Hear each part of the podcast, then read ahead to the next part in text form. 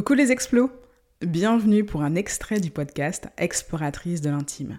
À travers cette capsule, je propose d'écouter en exclusivité quelques minutes de l'épisode qui sortira la semaine prochaine. Bonne écoute C'est une autre façon de se connecter à son corps sans rester bloqué dans le mental.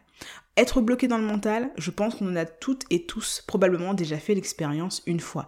Ça signifie que on se retrouve à être en train de penser, d'analyser ce qui est en train de se passer à l'instant T, avoir peut-être peur du jugement que l'autre peut avoir sur notre propre corps ou sur une attitude, sur les bruits qu'on peut faire ou ne pas faire.